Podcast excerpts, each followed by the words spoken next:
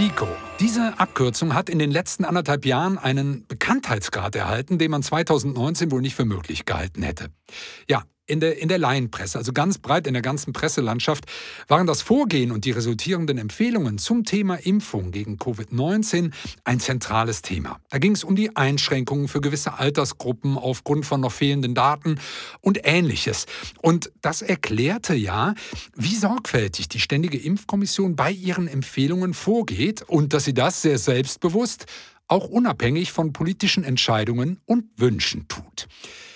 Das Spannende dabei ist, dass die Arbeit der STIKO uns jetzt nicht nur in Zeiten der Pandemie begleitet, sondern eigentlich uns alle, jedes Individuum, ein Leben lang. Denn da gibt es eine Menge individueller Empfehlungen, den sogenannten Impfkalender. Da steht drin, was, wann und für wen. Und genau darüber möchte ich heute in dieser Ausgabe von Impfen und Gürtelrose, der Podcast, präsentiert von der Medical Tribune und dankenswerterweise unterstützt von GSK, sprechen. Und ich freue mich über unseren Gast in dieser Sendung. Er ist zugeschaltet aus München und sagt, ja, grüß Gott und hallo, Herr Dr. Markus Frühwein.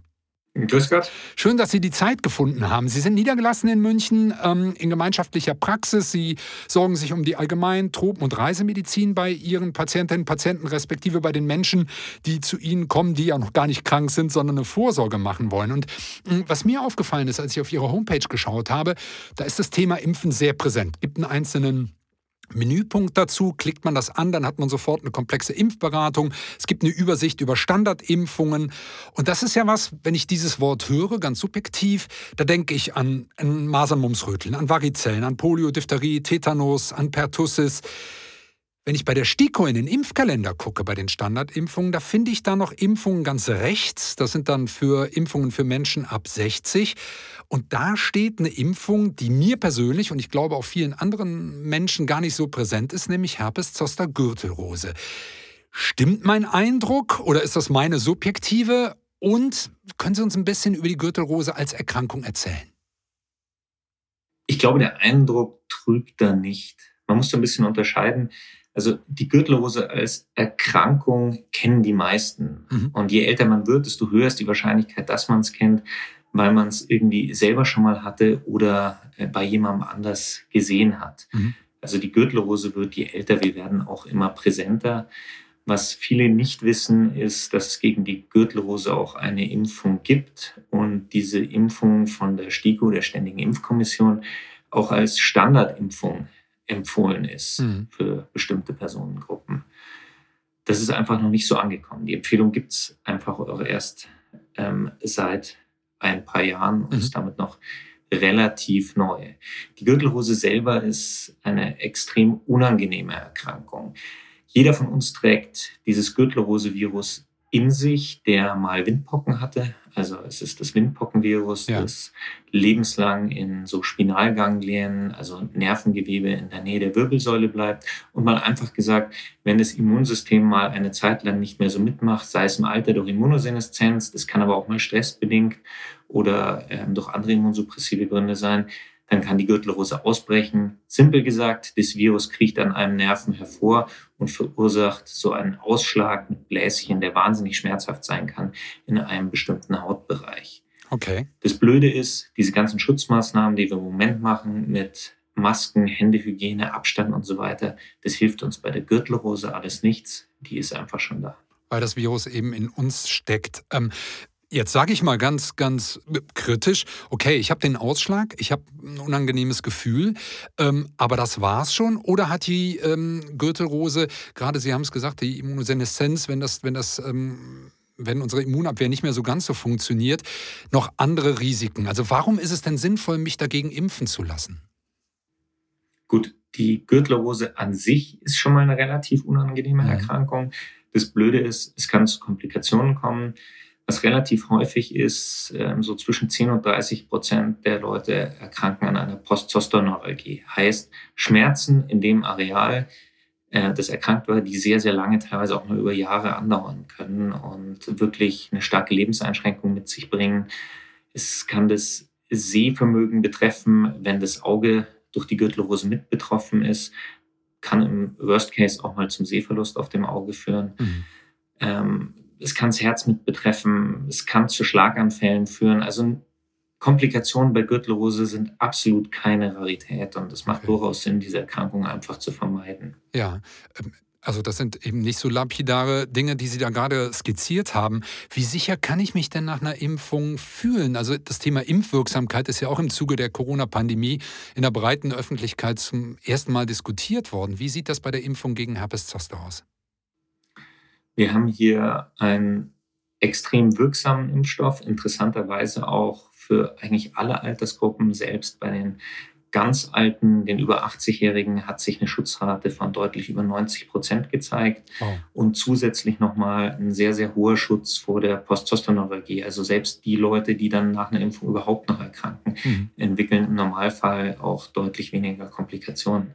Also wir haben hier eine sehr, sehr sichere Impfung, die man zweimal gibt und die dann ähm, wahrscheinlich sogar lebenslang wirkt und nicht mehr aufgefrischt werden muss. Okay, jetzt haben wir ja eben darüber gesprochen, ähm, natürlich für Menschen ähm, jenseits der 60, das ist ja auch die STIKO-Empfehlung.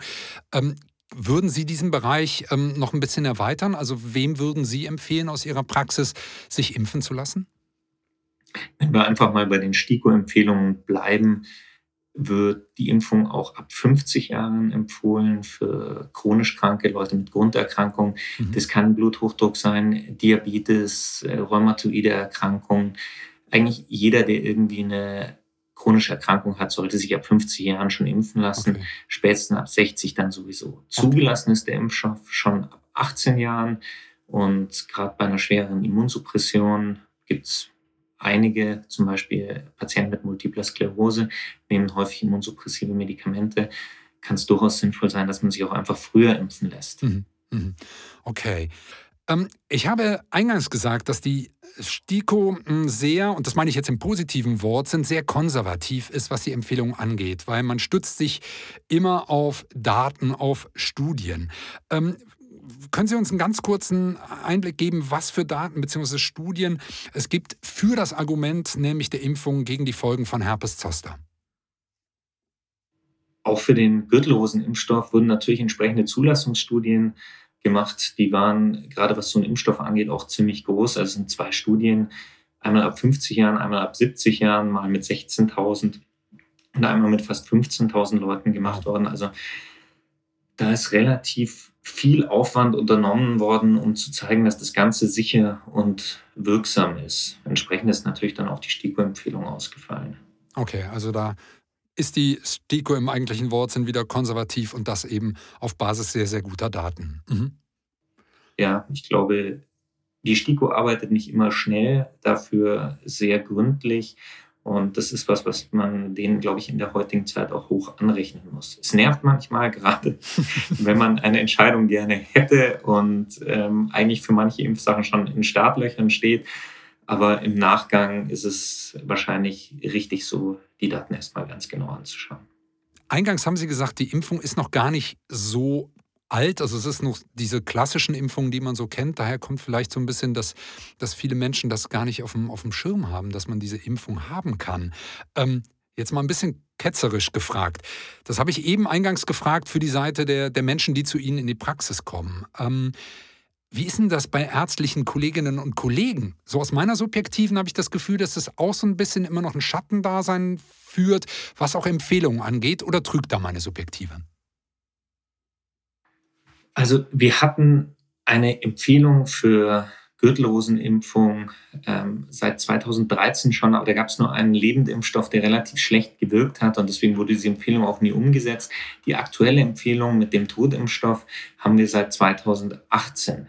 Okay. Die ist sicher noch nicht so angekommen, wie wir es gerne hätten. Wir haben nicht die Durchimpfungsraten, die wir haben sollten, um Erkrankungen im großen Stil zu verhindern. Ich hoffe, dass sich das in naher Zeit deutlich bessert. Wir hatten kurzfristig auch Probleme damit, dass auch einfach kein Impfstoff verfügbar ist. Der ist jetzt ausreichend verfügbar. Ähm, ich denke, dass wir relativ schnell jetzt zu hohen Durchimpfungsraten kommen, auch weil jeder, der mal eine Gürtelrose selber hatte, da gehöre ich auch dazu, oder jemanden kennt, der sowas hatte, der Impfung sehr offen gegenüberstehen wird. Das ist eine mhm. wahnsinnig unangenehme Geschichte. Mhm. Zum Abschluss noch eine Frage. Ich habe es gesagt, Ihre Praxis ist da breit aufgestellt. Sie gehen auch sehr proaktiv. Also man kann sich auf der Homepage wirklich hervorragend informieren um, rund um das Thema Impfen. Ist das dann was, was Sie für Patientinnen und Patienten zum Beispiel ab 60 oder Sie haben es gesagt, Chroniker ab 50 standardmäßig dann auch im Gespräch anraten zu sagen, denk auch bitte an die Impfung Herpes Zoster? Klar, wenn ich einen Impfpass durchschaue und das ist eine Indikation, da empfehle ich die Impfung auf jeden Fall. Okay. Wir müssen uns ja auch darüber klar sein, wenn wir uns die STIKO-Empfehlungen anschauen. Die STIKO-Empfehlungen ähm, sollten die Basis jedes Impfschutzes sein. Es gibt da einige Sachen, die man auch mehr machen kann als die STIKO-Empfehlung in vielen verschiedenen Bereichen. Aber das, was die STIKO empfiehlt, das sollte die Minimalbasis für jeden Geimpften in Deutschland sein. Insofern empfehle ich die Impfung auch jedem mindestens, der nach STIKO sie bekommen sollte. Klasse. Dann sage ich an dieser Stelle schon ähm, vielen Dank nach München, ähm, Herr Dr. Markus Frühwein, ja, für Ihre Einschätzung. Gerne. Schönen Tag noch.